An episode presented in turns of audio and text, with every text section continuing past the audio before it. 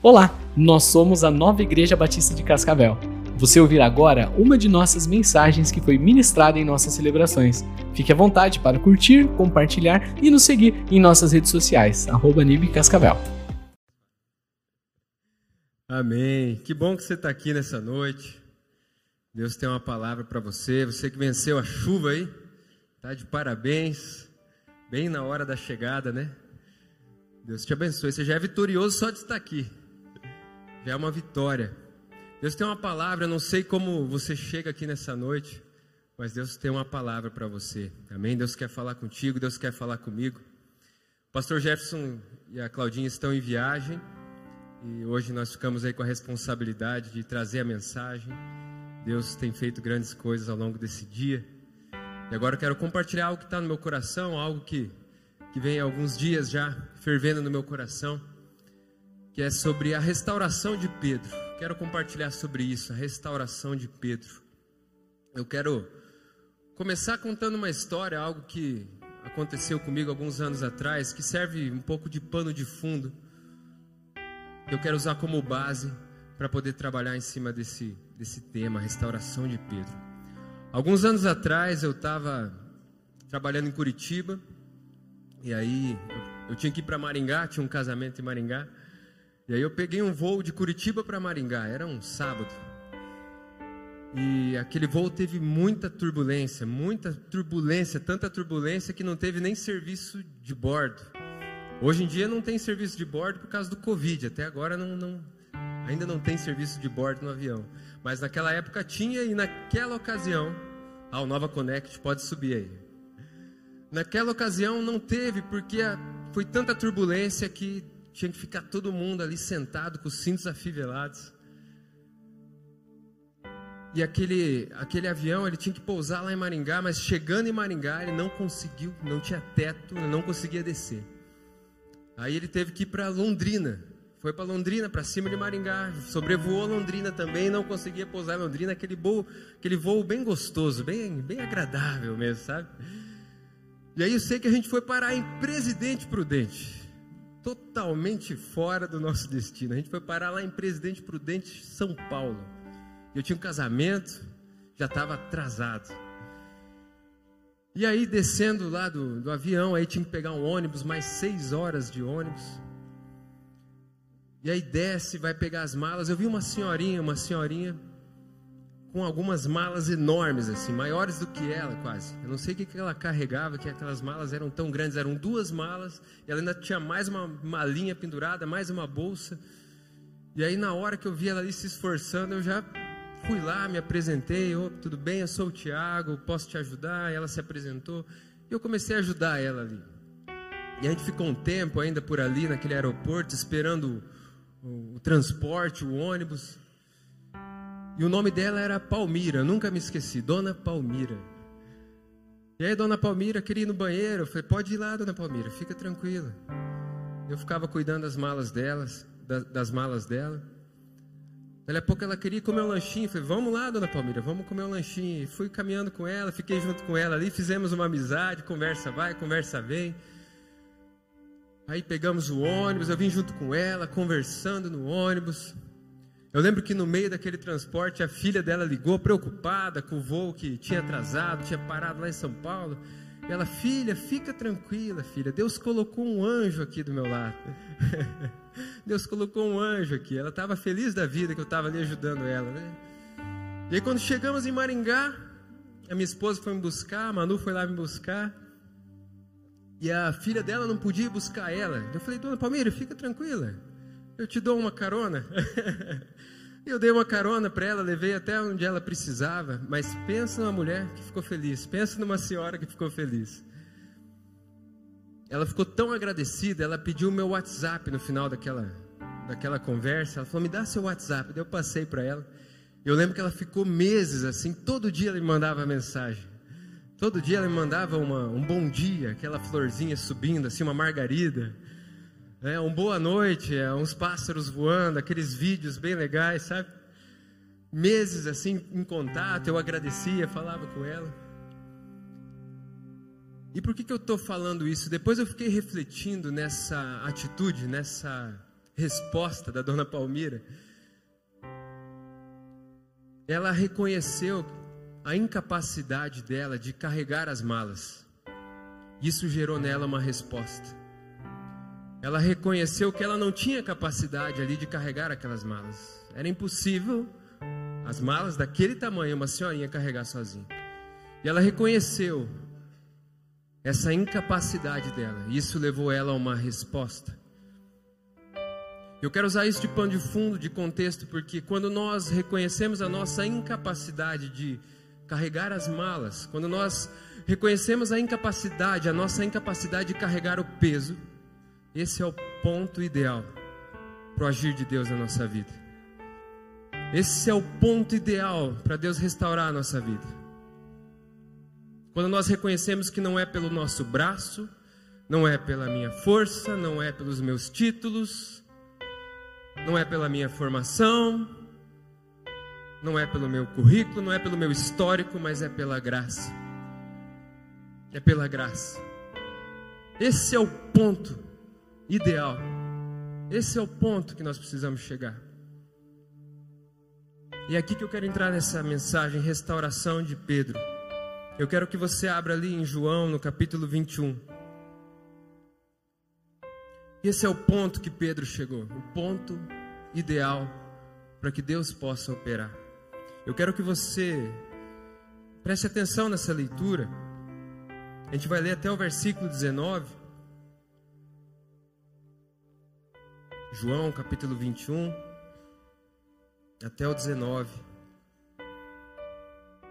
Depois disso, Jesus apareceu novamente aos seus discípulos à margem do mar de Tiberíades. E foi assim: estavam juntos Simão Pedro, Tomé, chamado Dídimo, Natanael, os filhos de Zebedeu e dois outros discípulos. Vou pescar, disse-lhe Simão Pedro. E eles disseram: Nós vamos com você. E eles foram e entraram no barco, mas naquela noite não pegaram nada. Ao amanhecer, Jesus estava na praia, mas os discípulos não o reconheceram. E ele lhes perguntou: Filhos, vocês têm algo para comer? E eles responderam que não. Ele disse: Lancem a rede do lado direito do barco e vocês encontrarão. E eles a lançaram e não conseguiam recolher a rede, tal era a quantidade de peixes. O discípulo a quem Jesus amava disse a Pedro: É o Senhor. Simão Pedro, ouvindo dizer isso, vestiu a capa, pois havia tirado, e lançou-se ao mar. Os outros discípulos vieram no barco arrastando a rede cheia de peixes, pois estavam apenas a cerca de 90 metros da praia. Quando desembarcaram, viram ali uma fogueira, peixes sobre as brasas e um pouco de pão. E disse-lhes Jesus: Trago alguns dos peixes que acabaram de pescar. Simão Pedro entrou no barco arrastou a rede para a praia. Ela estava cheia, tinha 153 grandes peixes. Embora houvesse tantos peixes, a rede não se rompeu. Jesus lhes disse: Venham comer. Nenhum dos discípulos tinha coragem de lhe perguntar: Quem és tu? sabiam que era o Senhor. Jesus aproximou-se, tomou o pão e deu a eles, fazendo o mesmo com o peixe. Essa foi a terceira vez que Jesus apareceu aos seus discípulos depois que ressuscitou dos mortos. E depois de comerem, Jesus perguntou a Simão Pedro: Simão, filho de João, você me ama mais do que estes? E disse ele: Sim, Senhor, tu sabes que eu te amo. Disse Jesus: Cuide dos meus cordeiros. Novamente Jesus disse: Simão, filho de João, você me ama? E ele respondeu: Sim, Senhor, tu sabes que eu te amo. Disse Jesus: Pastorei as minhas ovelhas. Pela terceira vez ele lhes disse, ele lhe disse: Simão, filho de João, você me ama? E Pedro ficou magoado por Jesus ter lhe perguntado pela terceira vez: Você me ama? Ele disse: Senhor, tu sabes todas as coisas e sabes que eu te amo. Disse-lhe Jesus: Cuide das minhas ovelhas.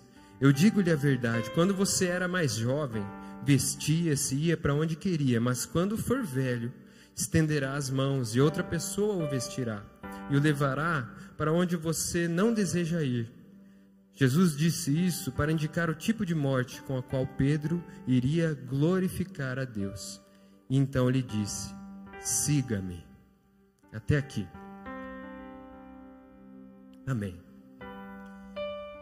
Esse texto maravilhoso, após a ressurreição de Cristo, é o momento onde a vida de Pedro é restaurada. Mas antes de falar sobre essa restauração, eu quero falar com você quem era Pedro. Quem era Pedro? Porque nós somos Pedro, nós se enxergamos em Pedro, nós muitas vezes somos como Pedro. Então, enquanto eu falo sobre Pedro, eu quero que você também se coloque no lugar, que você veja você. Pedro, ele foi encontrado por Jesus lá no capítulo 5 do Evangelho de Lucas. Ele era pescador. A presença de Deus está forte aqui.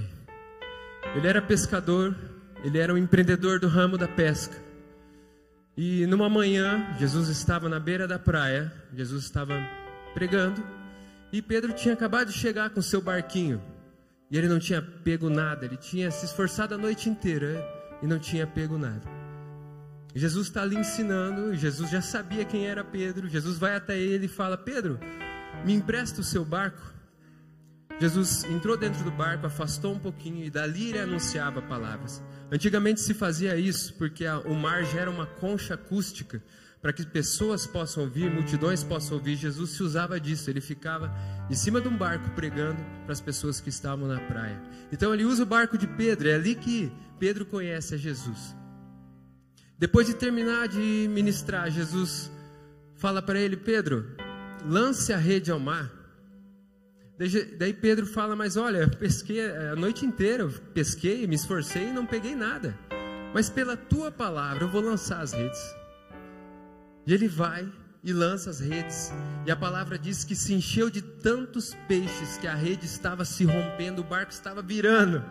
Foi um milagre, eles viram que foi algo extraordinário.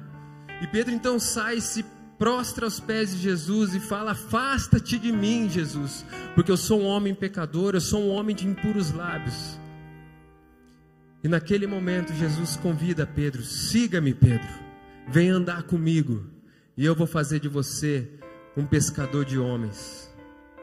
E a palavra diz que naquele momento Pedro deixa as redes, Pedro deixa os barcos, Pedro deixa tudo e começa a seguir a Jesus. Pedro deixa a sua antiga profissão, Pedro deixa o seu empreendimento e começa a seguir a Jesus. E Pedro se torna um dos amigos mais íntimos de Jesus. Jesus escolheu depois os doze discípulos, mas Pedro ele era parte de um grupo de três que eram os mais próximos, que era Pedro, Tiago e João. Jesus caminhava com doze, mas tinham três que eram mais próximos, e você vê no texto que eles sempre estão juntos. Pedro ele era uma pessoa expansiva, você percebe isso pela palavra, ele era comunicativo, ele era provavelmente sanguíneo. Mas quando ainda não era domado pelo espírito, ele era um sanguíneo incontrolável. Ele falava até pelos cotovelos, às vezes trocava os pés pelas mãos. Ele falava sem pensar, ele agia sem pensar fazia o que não devia. Ele se sentia o guardião de Jesus, a gente percebe isso pelos textos. Ele estava lá sempre, parece que à frente, querendo proteger o segurança pessoal de Jesus. E nessas atitudes impulsivas, ele cometia vários erros.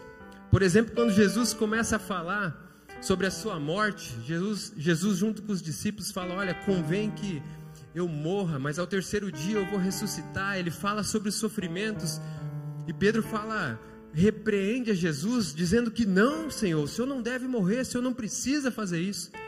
Jesus fala: reda-te de mim, Satanás. Pedro, no momento, estava ali sendo bênção, no outro, estava falando que não devia.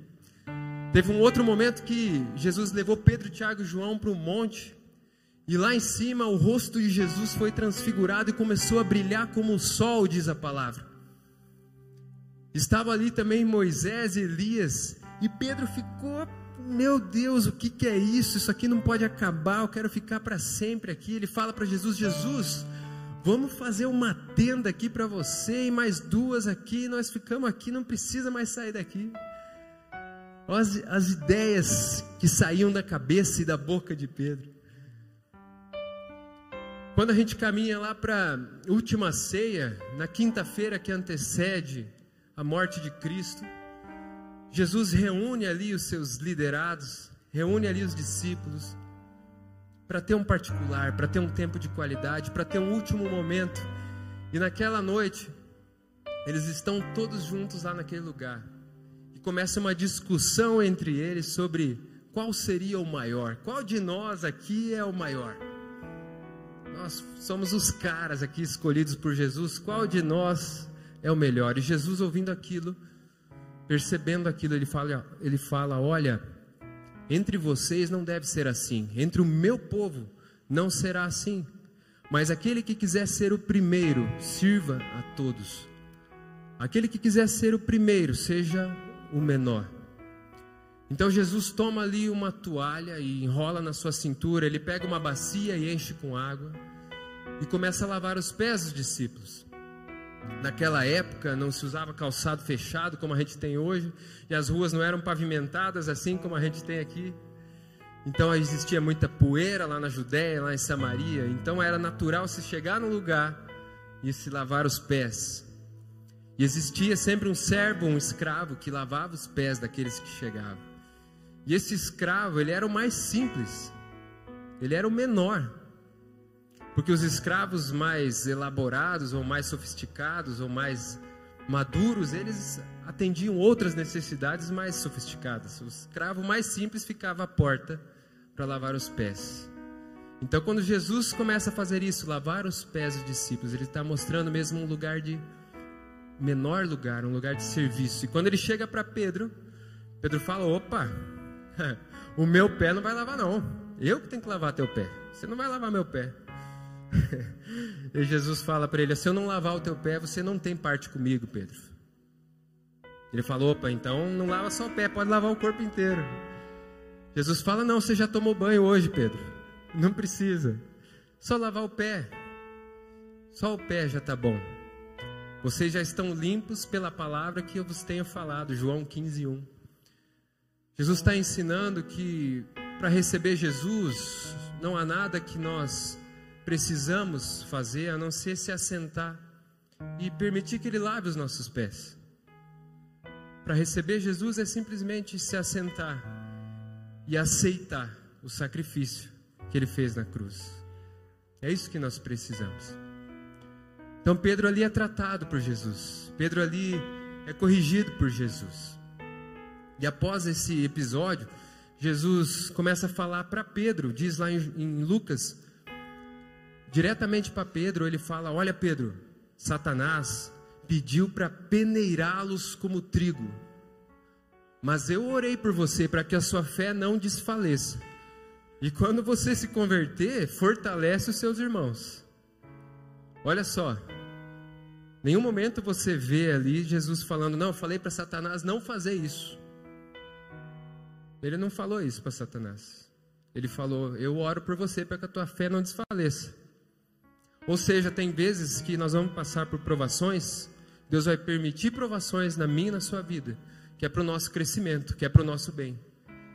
Ele sabia que aquela peneira de Satanás ia servir para crescimento dos discípulos, então ele permitiu aquilo, mas ao mesmo tempo ele estava lá intercedendo, porque ele é intercessor, ele é o nosso intercessor, amém? E ele ainda fala: quando você se converter, fortaleça os seus irmãos. Pedro trava três anos caminhando com Jesus, face a face, participando de tudo que Jesus estava fazendo, vendo curas. E Jesus fala para ele: quando você se converter, fortaleça os seus irmãos.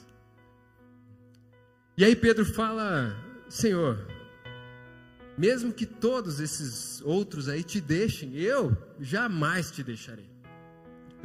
Está na sequência. Pedro fala assim: Senhor, eu estou pronto para morrer por você.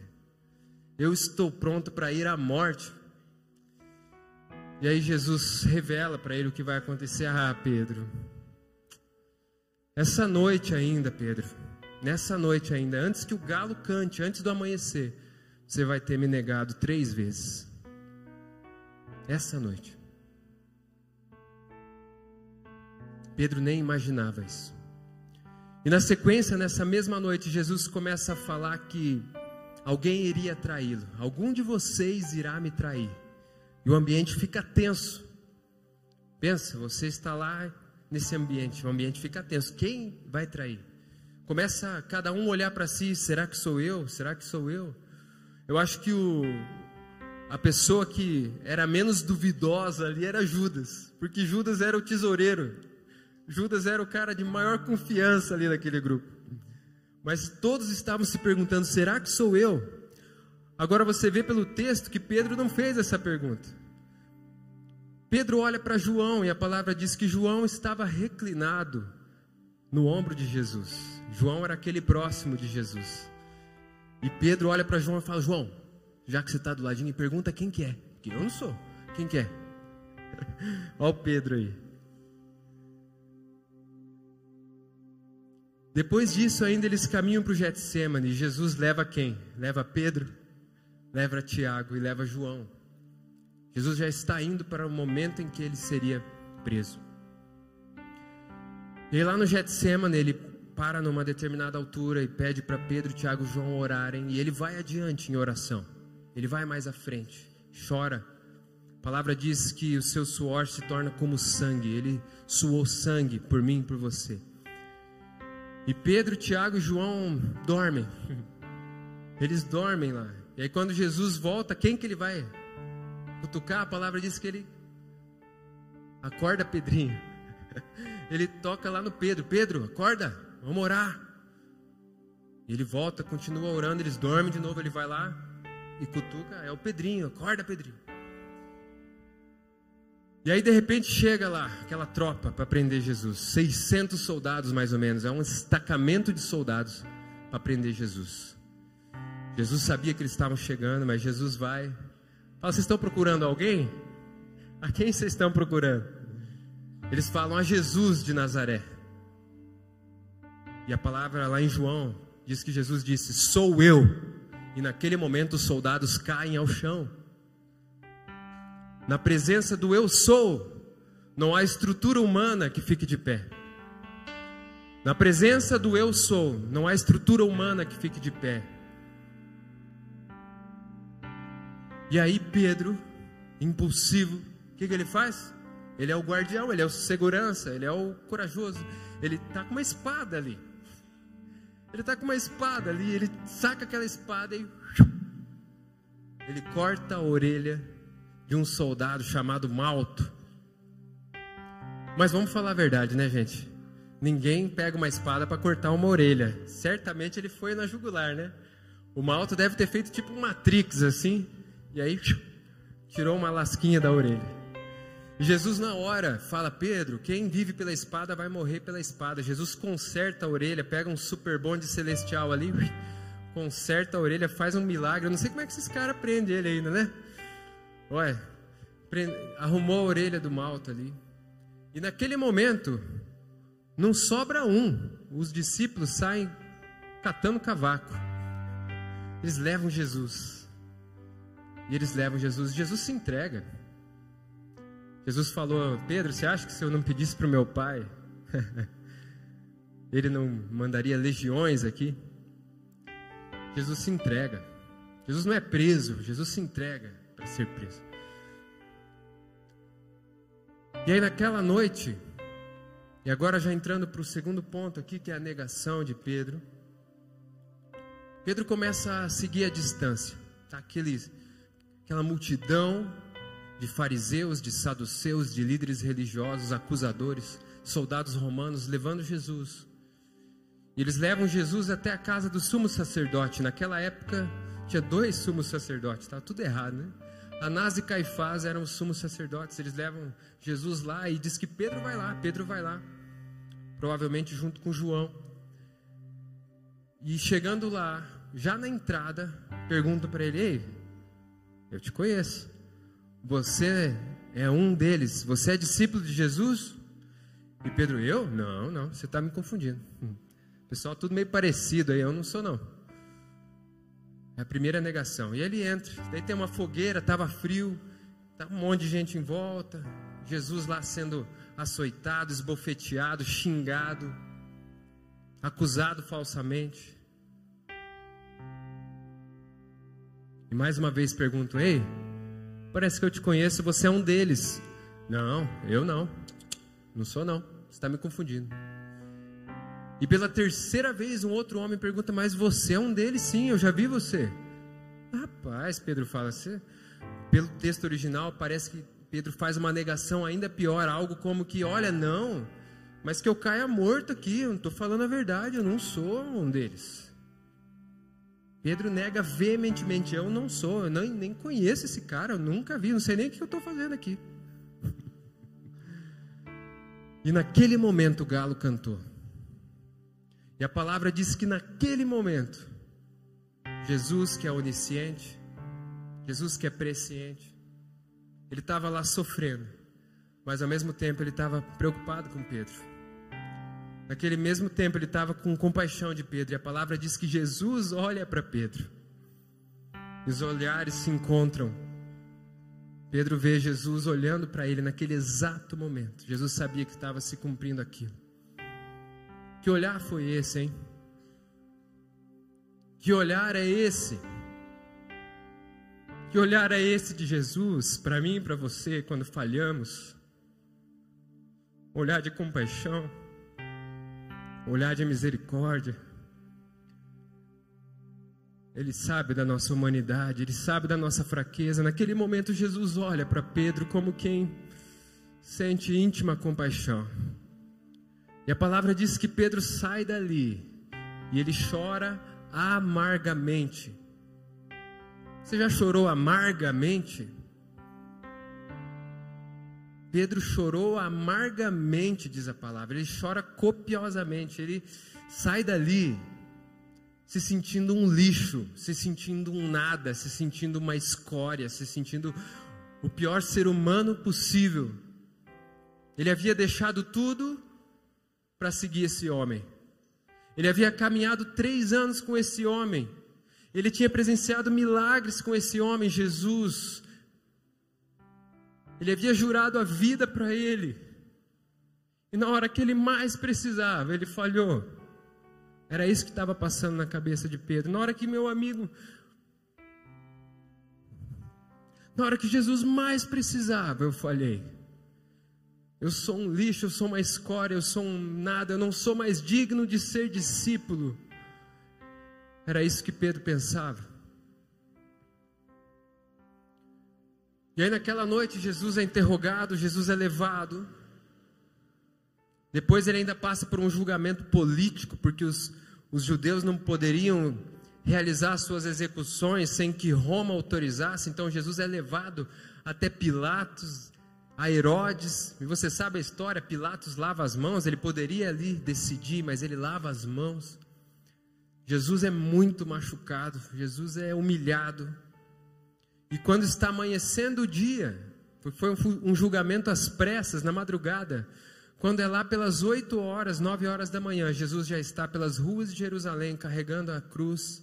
Quando o povo amanhece, acorda, já é tarde, Jesus já está indo para o Calvário. E às nove horas ele é crucificado. E a palavra diz que ao meio-dia, entre as doze e as quinze horas, houve trevas em toda a terra. Havia escuridão física e espiritual. A natureza foi testemunha da morte de Jesus. Houve trevas em toda a terra entre as doze e as quinze horas.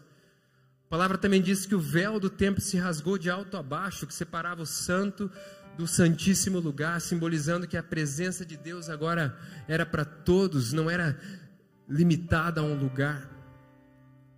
E é por volta das 15 horas, diz a palavra, Jesus entrega o seu espírito, Jesus morre. Por volta das 18 horas, ele é sepultado por José de Arimateia, por Nicodemos. Colocam ele num túmulo, num sepulcro, numa rocha, e tampam essa rocha com uma pedra. E no domingo de manhã, quando algumas mulheres vão até lá, elas chegam naquele túmulo e a rocha está movida, a pedra está rolada. Elas entram naquele lugar e o corpo de Jesus não está lá, mas tem um homem de branco, um anjo sentado. Ele fala: Vocês procuram Jesus? Ele não está aqui. Ele ressuscitou. E ele disse: Digam aos discípulos e a Pedro que eu estou indo adiante deles na Galiléia. Digam aos discípulos e a Pedro. Eu sempre fiquei pensando nisso, por que e a Pedro? Eu lia isso e não parava para pensar. Por que e a Pedro? Porque Jesus disse e a Pedro? Porque Jesus sabia que Pedro não se considerava mais um discípulo. Pedro não se considerava mais um discípulo. Ele pensava: meu pecado foi tão grande, eu fui tão longe, eu fiz algo tão grave que eu não sou mais digno de ser discípulo. Eu não, não sou mais aceito, eu não posso mais ser recebido por Jesus. Diga aos discípulos e a Pedro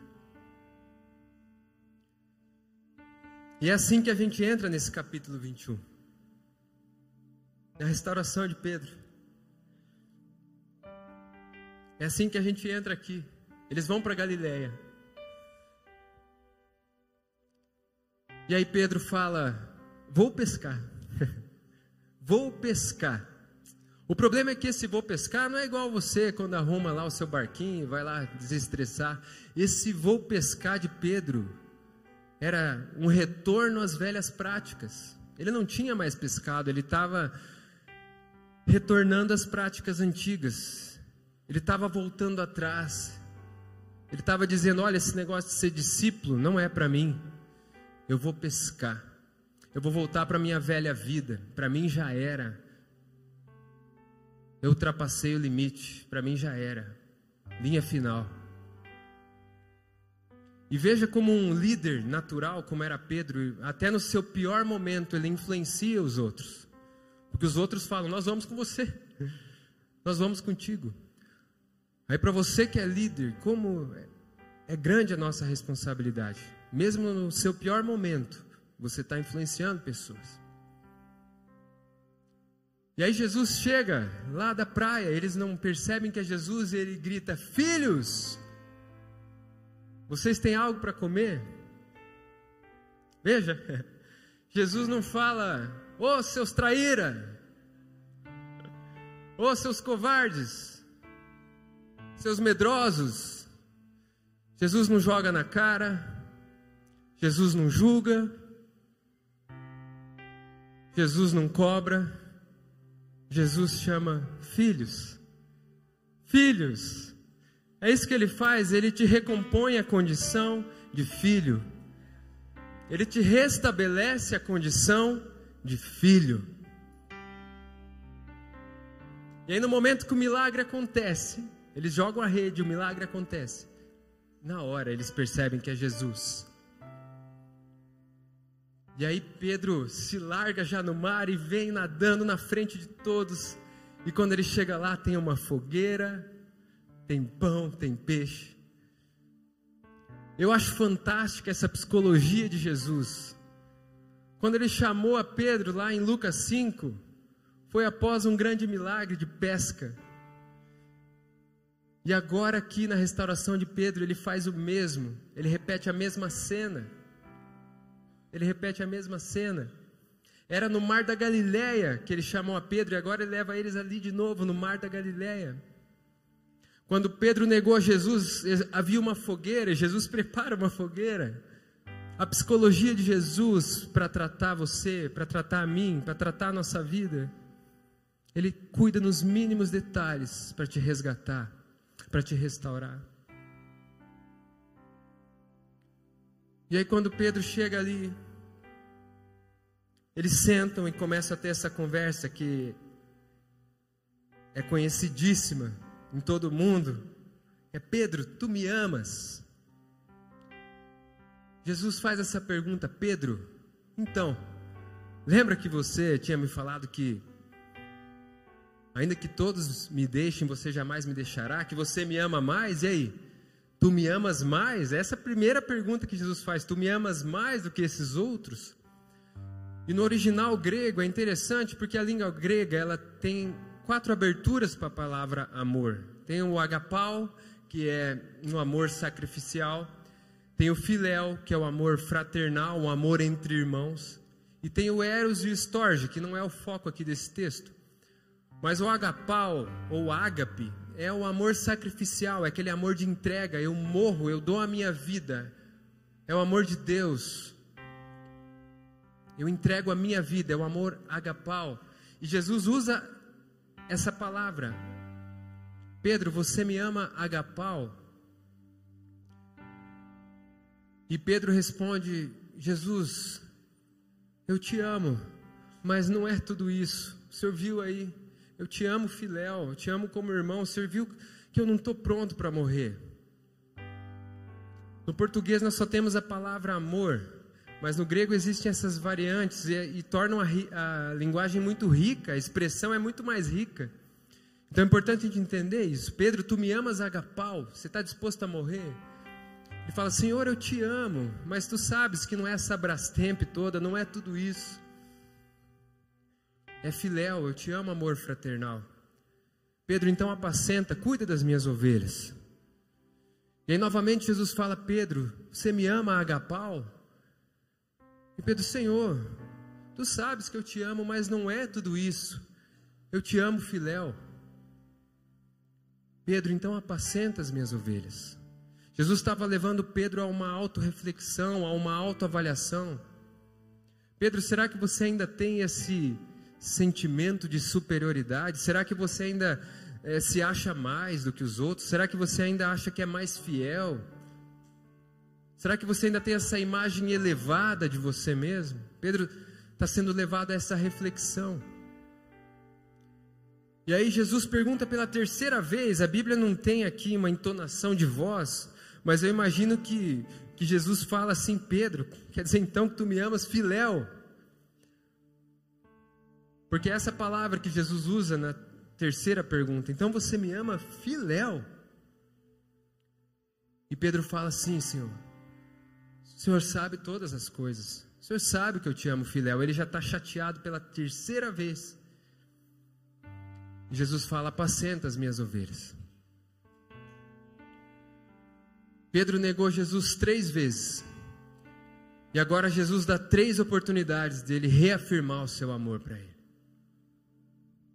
Jesus estava dizendo que, olha, para cada queda sua, a minha graça é suficiente. A minha graça é maior do que o seu pecado. Aonde abundou o pecado, superabundou a graça, é isso. A graça é maior do que o pecado, não importa o quão longe você foi, não importa como você se sente distante, Deus hoje te resgata, Deus hoje te restaura. A única coisa que você precisa é, assim como Pedro, é reconhecer que você é incapaz de carregar as malas, que você é incapaz de carregar aquelas malas sozinho que você é incapaz de carregar o peso sozinho, que não é pelo seu braço, não é pela sua força, não é pelos seus títulos, não é pela, pelo seu currículo, é pela graça. Esse é o ponto que nós precisamos chegar. E aí Jesus faz o convite para ele: Pedro, quando você era mais novo, você ia onde queria, mas quando for mais velho, estenderá as mãos e outra pessoa o levará para onde não deseja ir. Jesus estava indicando que Pedro morreria por ele. E de fato, Pedro morreu crucificado. E vários outros discípulos e apóstolos morreram como mártires, decapitados, crucificados. Pedro foi digno de morrer por Jesus. Pedro alcançou esse amor agapau. Jesus aqui, no final, de novo, diante do mesmo mar, após uma pesca milagrosa, após ali aquela fogueira, Jesus restaura Pedro e diz de novo, no mesmo lugar: siga-me, Pedro, siga-me, Pedro. Mas esse é um convite para um Pedro diferente. Esse é um convite para um novo Pedro. Esse é um convite para um discipulado autêntico, livre de orgulho, livre de falsas expectativas, livre de uma imagem distorcida e elevada de si mesmo. E é esse convite que Deus está fazendo aqui hoje. Siga-me, siga-me, siga-me, livre da sua autoconfiança, da confiança em você mesmo, mas confiando em mim, confiando naquilo que eu fiz. Siga-me. Mas não com a sua coragem, porque a sua coragem falha. Pedro, na sua coragem, ele falhou, mas com a, com a coragem em mim. Em mim deve estar a sua coragem. Apenas se assente e deixe eu lavar seus pés. E aceite que eu lave seus pés. Tudo que eu e você precisamos fazer é nos assentar.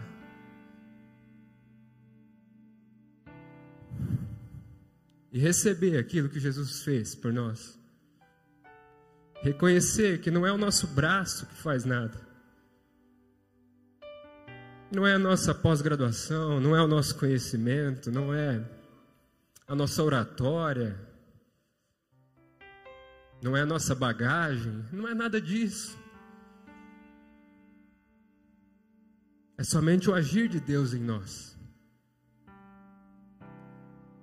Pedro, ele é feito um novo homem, a palavra diz que na sua primeira pregação, três mil pessoas se convertem. Pedro abre a boca e três mil pessoas se convertem.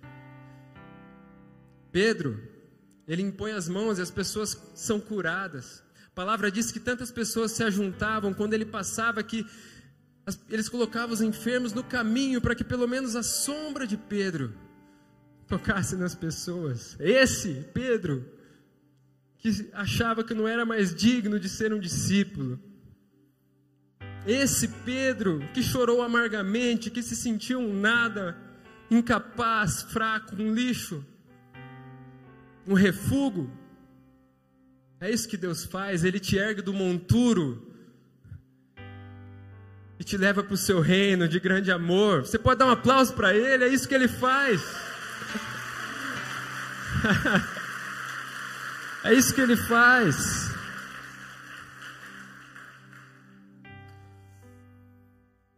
Eu não sei como você chega aqui,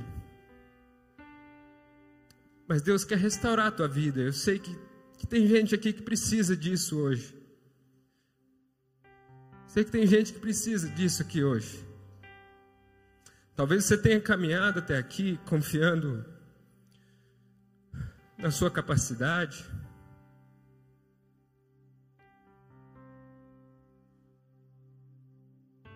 Mas Jesus te chama hoje para descansar. Para descansar.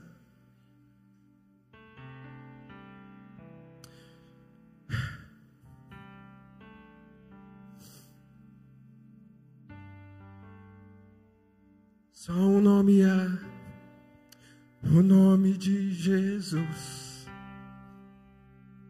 Vamos cantar?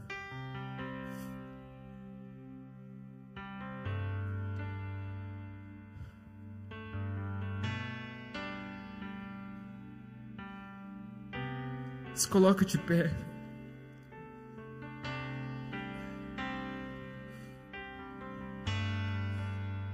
Eu quero que você adore Ele e deixe Ele te tocar.